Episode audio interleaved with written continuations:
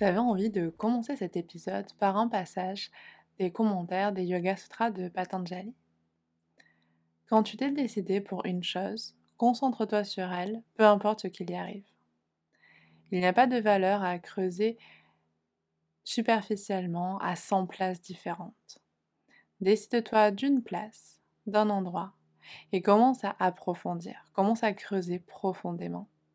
Même si tu rencontres une roche, un rocher, un obstacle, utilise de la dynamite et continue, continue d'approfondir. Si tu quittes ce trou pour un autre, alors tous les premiers efforts auront été perdus et il n'y a aucune preuve, aucune certitude que tu n'atteindras pas une roche de nouveau.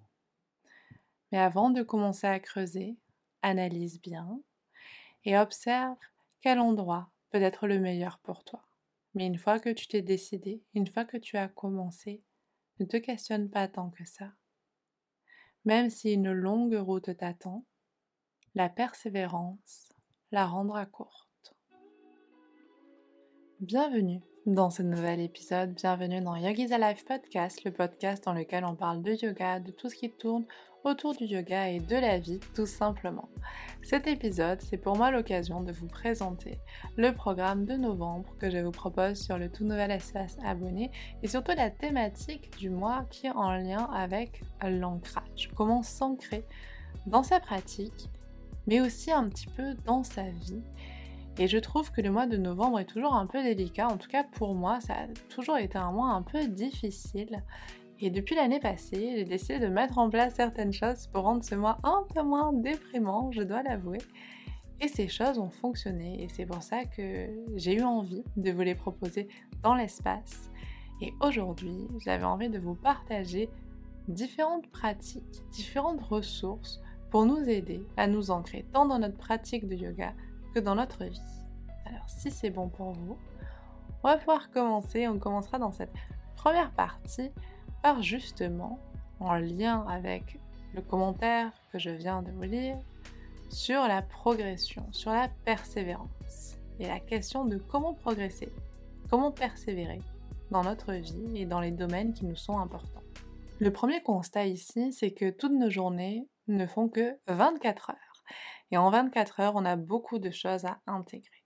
En ergothérapie, en première année, on a appris le concept d'équilibre occupationnel, c'est-à-dire comment on équilibre ces différentes activités, ces différentes occupations dans nos journées, sachant que nous allons avoir besoin de dormir, de manger, de nous reposer, donc tout ce qui est soins personnels.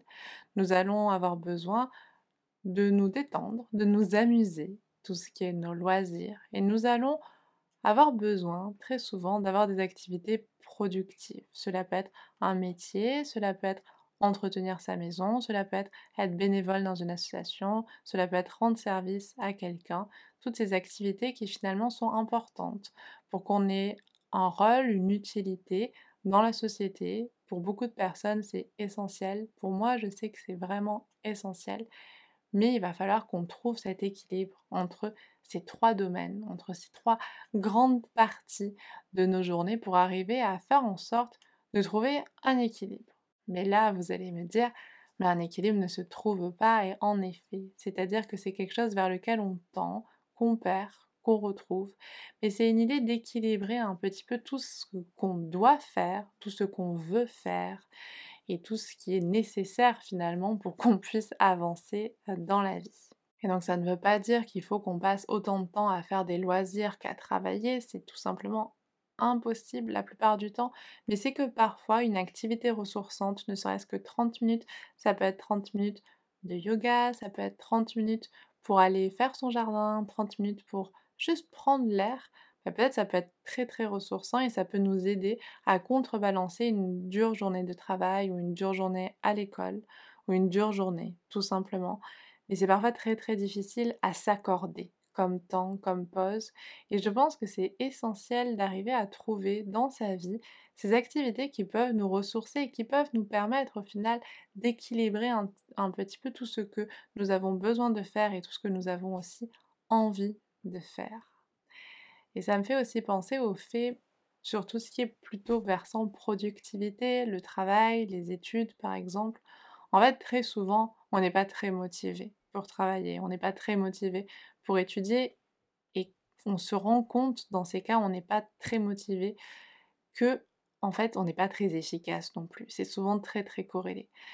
Et j'étais tombée sur une vidéo, mais que, comme à chaque fois, hein, vous retrouverez dans, le lien, dans la barre d'infos, dans l'article qui accompagne le podcast, toutes les ressources. C'était une vidéo d'Elisabeth Phillips. Donc elle est en anglais, mais vous pouvez toujours activer la traduction en français qui nous disait qu'en fait la, motivation était extrêmement importante. Et contrairement à ce qu'on penserait, à, l'adage l'appétit vient en mangeant, bah, parfois c'est pas en, en bossant qu'on a envie de davantage bosser. Elle, elle expliquait que finalement, elle avait toujours fait en sorte de travailler, elle a fait des études de médecine, elle fait encore des études de médecine, elle travaille toujours quand elle est motivée sur le sujet. Bien entendu, il faut quand même qu'on s'accorde des moments pour être motivé, donc parfois ça peut être aussi à revenir au pourquoi, pourquoi est-ce qu'on travaille, pourquoi est-ce qu'on étudie? Et en fait, une fois qu'on a ça, ça peut être bah, parce qu'on aime bien nos collègues, parfois ça peut être juste ça, la motivation, parfois ça peut être bah, ok, bah, comme ça j'ai quand même l'impression d'avoir une contribution pour la société. C'est peut-être quelque chose d'assez profond. En fait, se relier à ça peut nous donner de la motivation, mais au-delà de ça, c'est vrai que quand vous travaillez sur une tâche où vous êtes motivé au moment de la faire, vous allez pouvoir travailler trois heures et vous allez être extrêmement efficace. Si vous travaillez en traînant des pieds, vous n'allez pas être efficace et dans ce cas, c'est beaucoup plus utile au final de ne pas travailler ou de changer de tâche. Par exemple, dans les études, bah, il y, a plein de choses à faire, toujours. Dans, le travail aussi, bah, peut-être se concentrer sur une chose qu'on a réellement envie de faire et qu'on fera vraiment avec tout notre cœur, plutôt que de s'entêter à faire des choses qui sont peut-être pas si urgentes que ça, pas si indispensables que ça à faire à ce moment-là, et on mettra pas tout notre cœur. Mais par contre, peut-être qu'à un moment donné, on verra de nouveau l'intérêt et là on pourra s'y replonger avec beaucoup plus de motivation, beaucoup plus d'envie et au final, si on veut être pragmatique aussi, beaucoup plus de d'efficacité. Parce qu'au final, quand on fait ces activités-là productives, c'est pour en sortir quelque chose, c'est pour avoir finalement euh, de l'avancement, une progression dans ce qu'on fait. Au final, peu importe la durée, que ce soit la durée euh, de notre séance de yoga, la durée de notre séance de, travail, la durée de notre séance d'apprentissage. C'est peut-être l'intention dans laquelle on était au moment où on a étudié, au moment où on s'est posé, qui compte vraiment. Et à chaque fois, se reposer la question, prendre ce temps, un peu comme on fait sur notre tapis de yoga, se poser la question, ok, pourquoi est-ce que je suis là? Qu'est-ce que je cherche aujourd'hui à faire? Et du coup, tout devient beaucoup plus simple, en tout cas tout, a beaucoup plus de sens et je pense que c'est beaucoup plus facile aussi d'être attentif, d'être concentré à ce moment-là.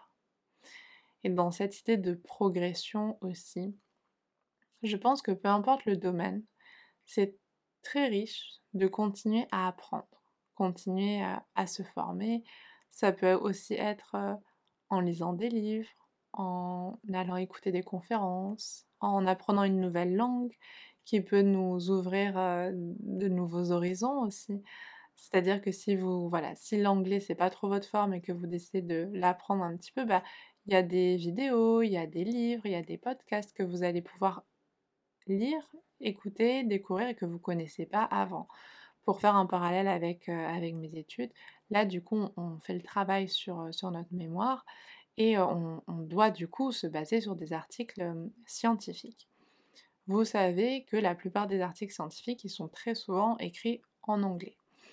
Donc, il va falloir passer par le fait de, lire en anglais, même si, voilà, même si on va utiliser des logiciels de traduction à un moment parce qu'on n'y arrive pas, etc. Au moins, on fait l'effort d'aller chercher, d'aller découvrir un nouveau langage, découvrir de nouvelles ressources. Et en fait, ça, ça va vraiment nous aider, nous permettre de progresser. Et je pense que cette question de progression dans l'ancrage, pour moi, elle est essentielle.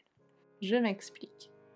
C'est beaucoup plus facile de continuer à monter sur le tapis, de continuer à étudier, de continuer à travailler quand on voit que ce qu'on fait petit à petit nous permet d'avancer Et on parle pas de, de résultats qui doivent être spectaculaires, bien au contraire, mais par exemple, notre pratique de yoga, bah, peut-être on se rend compte que dans notre vie, ça nous permet d'être un peu plus posé, que ça peut aussi nous permettre parfois, de temps en temps, d'être un peu plus présent pour les autres, par exemple. Et en fait, c'est c'est ça qui peut aussi être un moyen de garder cette pratique. C'est-à-dire qu'on sait pourquoi on le fait. On sait en quelque sorte qu'est-ce que ça va changer dans notre vie, dans notre vision du monde, dans notre corps, dans notre esprit.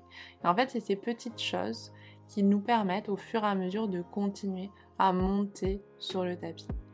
Et je pense qu'au plus on monte avec une intention, une intention d'être pleinement présent à ce qu'on fait au moment où on le fait, bah, c'est beaucoup plus facile. Et parfois aussi, je pense que ça peut déculpabiliser.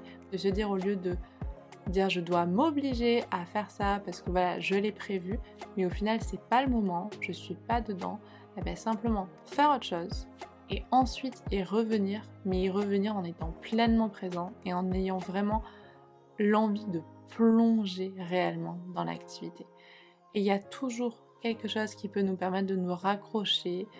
Ça peut être quelque chose de très simple, quelque chose d'un peu plus profond, mais toujours chercher, se poser cette question, se poser cette intention pour nous permettre bah, d'approfondir et de s'ancrer dans sa pratique. Et si on prend le temps de rester un petit peu sur notre tapis de yoga, j'avais envie de profiter de cet épisode pour vous parler des pratiques justement au niveau du yoga qui peuvent nous aider à nous ancrer. En tout cas, moi, c'est des pratiques que j'adore intégrer et je trouve qu'elles m'aident à m'ancrer et c'est ce que je vous ai proposé et c'est ce que je vous propose dans le programme de novembre. Ce sera aussi l'idée si vous restez avec nous pour le programme de décembre. Ce sont des pratiques qui sont je vais employer le mot relativement simple, mais qui au final apporte beaucoup de valeur. Et tout simplement, on commence par la pratique la plus peut-être naturelle et la plus facile à intégrer, et ce, quelle que soit la pratique sur le tapis, c'est la respiration.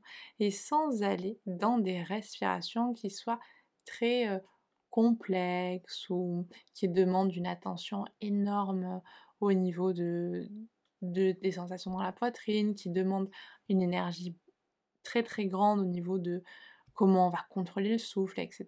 En fait, la pratique que je trouve la plus simple pour m'ancrer, et c'est très personnel, et, vous partagerez, en tout cas j'espère que vous partagerez aussi votre, votre retour, mais moi ça va être allonger un petit peu mon expiration. Déjà au niveau des systèmes nerveux, on est sur plutôt un focus sur le système parasympathique, ça va être notre système qui va nous aider à nous calmer. C'est le système en fait qui est là quand on est au repos, quand il n'y a pas de danger autour de nous. Et je trouve que quand on parle d'ancrage, moi j'aime bien cette sensation. J'aime bien le fait de me sentir un peu plus posée, un peu plus au repos, moins en vigilance. Ça, je trouve que c'est hyper précieux de se sentir un petit peu posé, vous savez, un petit peu dans un, dans un cocon, mais voilà, dans, dans une ambiance qui est cosy. Et ça peut aussi valoir le coup d'intégrer ça dans sa pratique de vinyasa par exemple, où on enchaîne les postures, mais avec cette expiration qui est un peu plus longue et qui va permettre du coup de se poser parfois un tout petit peu plus, ne serait-ce qu'une fraction de seconde, mais qui va vraiment aider de se poser davantage, de ressentir davantage la posture, même si on n'est que dans une transition. Et en parlant de ces postures, c'est vrai que ça va être une période dans laquelle j'aime bien intégrer tout ce qui est posture où on va vraiment avoir le contact, le contact des pieds avec le sol, ça peut être aussi le contact contre un mur. En fait, c'est l'idée d'utiliser, que ce soit pour les postures debout ou assises, utiliser vraiment le sol comme un point d'ancrage. C'est-à-dire quand on est dans les postures debout, c'est aussi l'occasion de voilà, soulever un petit peu les orteils, les reposer. En fait, vraiment ne pas perdre ce contact. Très souvent, on a, des chaussettes, on a des chaussures, on a les pieds tout engoncés. Et je trouve que la pratique de yoga, même si on la fait en chaussettes un petit peu quand il fait froid, il y a ce côté où on ressent finalement cette connexion qu'on perd petit à petit. Et hum, l'été, c'est beaucoup plus facile d'avoir son contact avec le sol parce qu'on va beaucoup plus être pieds nus, on va marcher euh, plus facilement pieds nus. L'hiver, on perd un petit peu ça et je trouve que l'intégrer de nouveau dans sa pratique de yoga, intégrer de nouveau ce contact des pieds avec le sol, et je trouve hyper important pour juste s'ancrer. Voilà, cette sensation d'ancrage, mais au sens primaire du terme, voilà, c'est comme si on, ancrait ses pieds dans le sol pour dire ok, on est bien là. C'est comme pour affirmer un petit peu notre présence. Et pour toutes les postures assises, cette sensation des ischions dans le sol, cette sensation des cuisses contre le sol, elle est très intéressante à retrouver à chaque fois pour dire qu'on n'est pas on est bien là en fait, on n'est pas ailleurs, on est bien ancré, on est bien ici. Et hum, ça peut aussi être une aide pour un peu mieux ressentir. Un peu mieux ressentir son corps déjà, un peu mieux ressentir cette sensation qui est assez agréable au final, hein, de, se sentir en contact et de se sentir pleinement euh, présent, pleinement solide. Il y a aussi cette notion de, solidité hein, dans l'ancrage, on est pleinement présent, pleinement ancré. Et la dernière pratique que j'aime beaucoup, c'est une pratique de méditation qui peut prendre différentes formes. Ça peut aussi être hein, un scan corporel intégré à la fin d'une séance. Et je trouve que prendre ce petit temps de pause, ça va vraiment permettre de renouer avec ce qui est et non pas avec ce qu'on imagine. Et je pense que c'est essentiel finalement d'arriver à avoir ces moments de retrait en quelque sorte. C'est un moment de recul et je trouve que c'est aussi très en lien avec cette période qui précède un peu l'hiver où on commence à plonger tranquillement, doucement vers une période un peu plus introspective. On est aussi souvent un peu plus à l'intérieur où la nature commence à se replier tranquillement, à, garder ses forces en attendant que l'hiver passe, avant le printemps. Et je trouve que la pratique de la méditation s'inscrit très très facilement ici on a juste à avoir un, petit endroit de confort, un petit endroit cocon. On peut mettre un petit plaid, on peut être bien confortable pour observer ce qui se passe, pour poser sa respiration, calmer un petit peu son mental, observer tout ce qui se passe. Et finalement, c'est ça aussi qui nous permet d'être un peu plus présent, un petit peu au fur et à mesure. Et tranquillement, j'ai envie de vous amener avec moi un petit peu en, en dehors du tapis pour vous partager une expérience que j'ai faite l'année passée. Donc l'année passée, je, en septembre-octobre, j'étais en stage dans un établissement pour enfants et adolescents polyhandicapés. Et ça a été une expérience extrêmement enrichissante, mais qui m'a beaucoup touchée. Ça a été hyper, hyper riche d'enseignements sur la vie, hyper riche d'enseignements pour l'ergothérapie. Mais ça m'a ça, atteint, mais pas dans un sens mauvais. Hein. C'est-à-dire que j'ai senti qu'il a fallu faire quelque chose en plus pour revenir un petit peu à la réalité. Parce que juste après, on a enchaîné avec la reprise des cours et c'était le mois de novembre, et je me suis dit, mais là, le mois de novembre, qui depuis petite, je suis très fataliste, et je me dis, de toute façon, le mois de novembre, c'est le pire mois de l'année, et pour moi, c'était la fatalité, que novembre, c'était pas bien, etc. Et là, je me suis dit, je sais pas comment je vais faire. Pour déjà, ben voilà, j'avais quitté ce stage où je m'étais sentie extrêmement bien, j'avais eu beaucoup d'attachement émotionnel, enfin voilà, il y avait beaucoup, beaucoup de choses qui, qui rentrait et là je revenais, je reprenais les cours et c'était pas c'était pas aussi fou que, ce que j'imaginais. Et alors je me suis dit, ça faisait quelques, quelques semaines que je continuais à me baigner parce que voilà, il faisait bon, etc. Et je me suis dit, bah voilà, je vais, je vais me baigner toute l'année. Alors l'idée m'est pas venue toute seule, c'est-à-dire que la première année où on est arrivé euh, dans le Var, au bord de la mer, il y avait une de nos voisines, on la voyait toute l'année se baigner. C'est-à-dire que nous, on était en doudoune et on la voyait tranquille sortir de l'eau et voilà, elle a l'air en super forme, elle est très sympathique. Pour moi, c'était un peu une icône, vous voyez, une, inspiration. Et je me suis dit, elle, elle le fait, ça doit être possible. Et j'avais aussi vu le documentaire La sagesse de la pieuvre sur Netflix. Je ne sais pas si vous l'avez déjà vu, mais c'est l'histoire d'un d'un homme qui est en Afrique du Sud qui a qui est un peu dans une période assez difficile, il est un peu dans une dépression. En fait, il se met à plonger. Il se met à plonger régulièrement. Mais en Afrique du Sud, quand même, ça descend assez, assez bas, hein, les températures. Et il continue, il continue. En fait, il continue parce qu'il a trouvé un petit compagnon de plongée, c'est un petit poulpe. Et donc, il y a toute, toute cette histoire, presque une amitié finalement entre les, entre les deux qui se, qui se passe. Bon, là, je suis un petit peu dans l'anthropomorphisme, mais en tout cas, voilà, il y, a quelque chose. Lui, il adore aller observer ce, petit poulpe. Et c'est vrai que moi, tout, tout l'été euh, dernier, du coup, j'avais pu voir plein de poulpes et euh, on en voyait régulièrement un avec mon conjoint. Et je me suis dit, bon, la dame, elle arrive à se baigner toute l'année. Euh, le monsieur du reportage, il a réussi à se baigner toute l'année. Bah, moi aussi, en fait, j'ai envie de voir ce qui se passe avec ce petit poulpe je me suis dit, pour, euh, pour m'ancrer, en fait, pour faire en sorte que je parte pas dans, dans un état où voilà, j'allais me morfondre, j'allais me dire, mais j'ai pas envie d'être là, j'ai pas envie de reprendre les études, je suis triste euh, d'avoir fini ce stage, etc. Je me suis dit, bon, allez, wake up et va te baigner.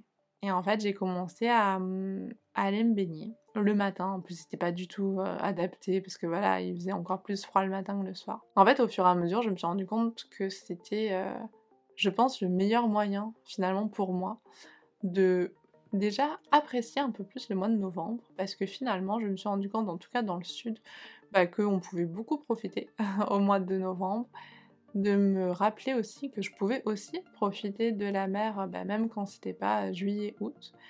Et finalement, c'était comme euh, si je remettais mon cerveau à zéro chaque matin ou chaque soir. Quand j'allais me baigner le soir, et c'était une expérience assez, euh, assez folle. C'est-à-dire que quand on se pose sur notre tapis de yoga, quand on médite, il y a ce côté où voilà, on ne sait pas. Il y a des jours où voilà, on va pouvoir être pleinement présent, et il y a des jours où ça veut pas, où on pense à tout euh, et rien d'ailleurs. Et en fait, l'avantage d'aller se jeter à l'eau, littéralement, c'est qu'en fait, on coupe tout. C'est-à-dire que c'est presque comme un interrupteur, en fait, c'est automatique. Tout simplement parce que notre corps bah, est tellement pris aux sensations, aux sensations de l'eau, aux sensations de, de froid qui, qui arrivent, que on pense plus à rien. Et après, il y a plein de bienfaits sur l'eau froide, plus ou moins démontrés. Après, voilà, c'est toujours, pareil. Hein. Toutes les études, enfin, les études scientifiques n'arrivent pas toujours à prouver certaines choses, mais pour certaines personnes, c'est vrai que le froid va être extrêmement thérapeutique et pour d'autres, à l'inverse, pas du tout. Donc il faut bien voir aussi euh, ce qui, nous convient et ce qui ne nous convient pas. Ça, je pense que c'est une base euh, dans, la santé. Hein. Il n'y a pas de, recette miracle pour tout le monde, peu importe finalement ce à quoi on fait face. Mais c'est vrai que pour moi, ça a été une pratique et que je garde encore, alors un peu moins, parce que là, l'emploi du temps a encore un peu évolué, j'ai un peu moins de temps. Mais c'est que si je peux continuer à me baigner, même quand c'est plus juillet-août, bah, je continue à le faire parce qu'il y a ce froid, il y a ce contact finalement avec la nature dans ce cas-là de, plus vrai. C'est-à-dire qu'on n'est pas en train d'essayer de, changer euh, quoi que ce soit. Ben, oui, en hiver il fait un peu plus froid et c'est ok. Et moi je pense que c'est aussi ça euh, que ça m'a appris, c'est peut-être ça dont j'avais besoin après ce stage où finalement euh, j'ai senti beaucoup d'injustice. Je me disais mais il y, a certains enfants, certains adolescents qui étaient face à certaines euh, douleurs, certaines difficultés où je me disais mais c'est pas juste. Bah, je sais pas si c'est pas juste, mais en tout cas c'est ce qui est. Et presque accepter l'inacceptable hein, en quelque sorte. Et d'aller dans cette eau froide, bah, ça me faisait accepter finalement la réalité des choses. Et je pense que parfois, en tout cas moi, en cette période, bah, j'en avais besoin. Et c'est quelque chose voilà, qui continue à m'accompagner parce que je trouve que c'est un bon rappel et c'est une pratique peut-être qui permet de, se déconnecter, en tout cas pour moi. Et je pense que pour d'autres, ça peut être la danse. Enfin voilà, on a tous, je pense, une pratique qui nous permet de déconnecter. Et c'est que moi, aller voir les poissons, ben, je suis plus dans ma tête. Je suis avec les poissons. Et, cette, cette, pleine conscience hein, dans, le mouvement, dans l'action, elle est pleinement ici. Et c'est pour ça que dans le, programme de novembre, je vous ai proposé durant ce mois d'essayer de vous proposer un défi, ça peut être n'importe quoi, ça peut être une activité qu'on a envie de reprendre ou au contraire qu'on a envie de mettre de côté, mais quelque chose pour nous ancrer davantage. Et du coup, en cette nouvelle année, en ce nouveau mois de novembre, donc je continue à garder ces bains de mer, mais comme je vous ai dit, un peu plus espacés, voilà, l'emploi du temps, mon équilibre occupationnel aussi, donc vous avez compris que j'essaie de garder des choses, mais parfois, bah, si je peux pas le faire tous les jours, c'est pas grave. Mais si je peux le faire de temps en temps, suffisamment pour que ça me ressource, bah, c'est tout à fait ok. En fait, là, en novembre, donc j'ai pu acheter un vélo électrique d'occasion. Alors c'est pas le... Voilà, il est un peu vieux, mais il me permet de me balader. L'assistance électrique fonctionne encore. Et en fait, je vais dans mon nouveau lieu de stage. Donc là, je suis à un endroit en plus magnifique. Je suis en bord de mer, c'est à 18 km de là où j'habite. C'est très protégé, il y a des pistes cyclables. Enfin voilà, tout, tout est là pour me permettre d'avoir un rapport bénéfice-risque très très favorable. Et en fait, d'avoir osé, voilà, de me dire bon ben voilà, allez, je, pose la voiture de côté, ça me prend un peu plus de temps en effet, mais au final, qu'est-ce que ça m'apporte à côté? Et en fait, c'est vrai que je me suis rendu compte que de prendre davantage le temps, c'est quand même fantastique. Et, je me rends compte aussi la chance que j'ai, mais ça me permet en cette période bah, d'être beaucoup plus reconnaissante en fait par rapport à ce qui m'entoure. Je vais vous dire quelque chose, je passe toujours pour aller euh, sur ce lieu de stage devant des marais où il y a des flamants roses. Et à chaque fois que j'y allais en voiture, je les voyais, je trouvais ça joli, mais on s'arrête pas. On prend pas, j'ai pas pris le temps de m'arrêter. On est plus ou moins dans les bouchons, il y a plus ou moins de monde sur la route, il faut faire attention à des choses. On est dans la voiture, peut-être qu'on écoute quelque chose en même temps. Il y a plein de choses, on ressasse un petit peu la journée, on n'est pas actif en quelque sorte. Et hum, c'est vrai que du coup de faire exactement la même route, mais à vélo, en fait je me suis rendu compte que les flamants roses, bah, je prenais plus de temps finalement pour les observer. Je m'autorisais à m'arrêter, parce que c'était plus simple tout simplement de me mettre sur le bas-côté, de me poser, de regarder le coucher de soleil, que finalement d'avoir cette voiture qui était devenue presque une contrainte pour moi. Après, je suis très très consciente hein, d'être extrêmement chanceuse de pouvoir avoir déjà la capacité physique de le faire, la santé pour le faire, le temps pour le faire, l'organisation familiale aussi qui me permettent de le faire. Mais ça a été mon... Voilà, je voulais vous partager ce, petit euh, défi euh, finalement que je me suis lancé pour ce nouveau mois de novembre, mais qui au final me rappelle juste de prendre davantage le temps pour observer tout ce qui est déjà devant mes yeux et finalement, je me rends compte que parfois on vit dans un environnement, mais au fur et à mesure, on l'oublie. On passe devant les mêmes arbres, on passe devant les mêmes maisons, on croise les mêmes personnes.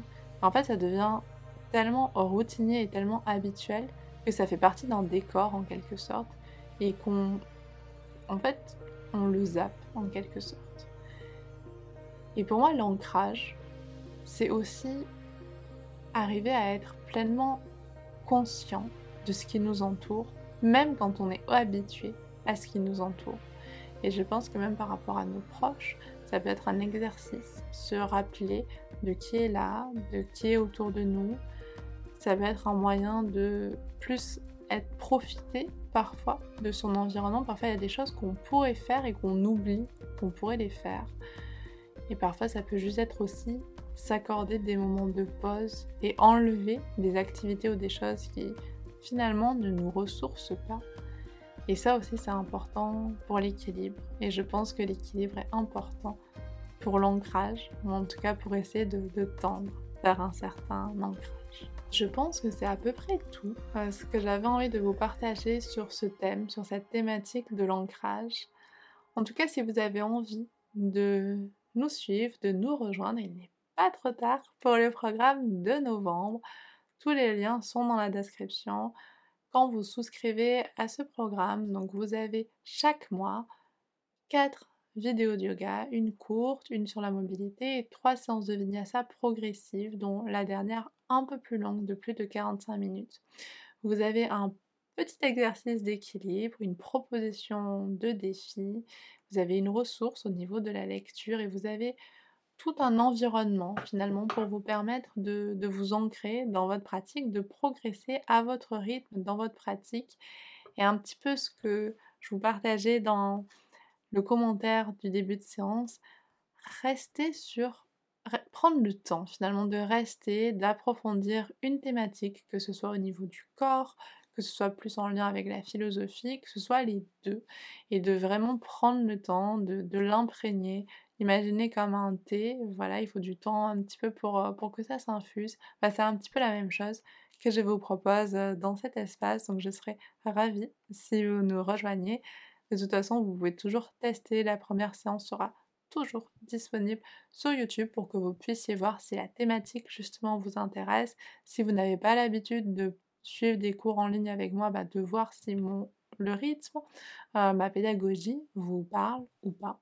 c'est tout à fait ok. Mais en tout cas, c'est une manière pour vous de, voilà, de tester et c'est une manière pour moi de vous proposer, euh, de voir si l'engagement vous plaît ou pas. Je pense que c'est tout pour aujourd'hui. En tout cas, comme toujours, c'est un plaisir de me poser avec vous. N'hésitez pas à me partager en commentaire, en petits mots, en mail, ce que vous en avez pensé, ce que vous... Euh, voilà, qu'est-ce que le mois de novembre vous évoque. En attendant de se retrouver très très bientôt, prenez bien soin de vous.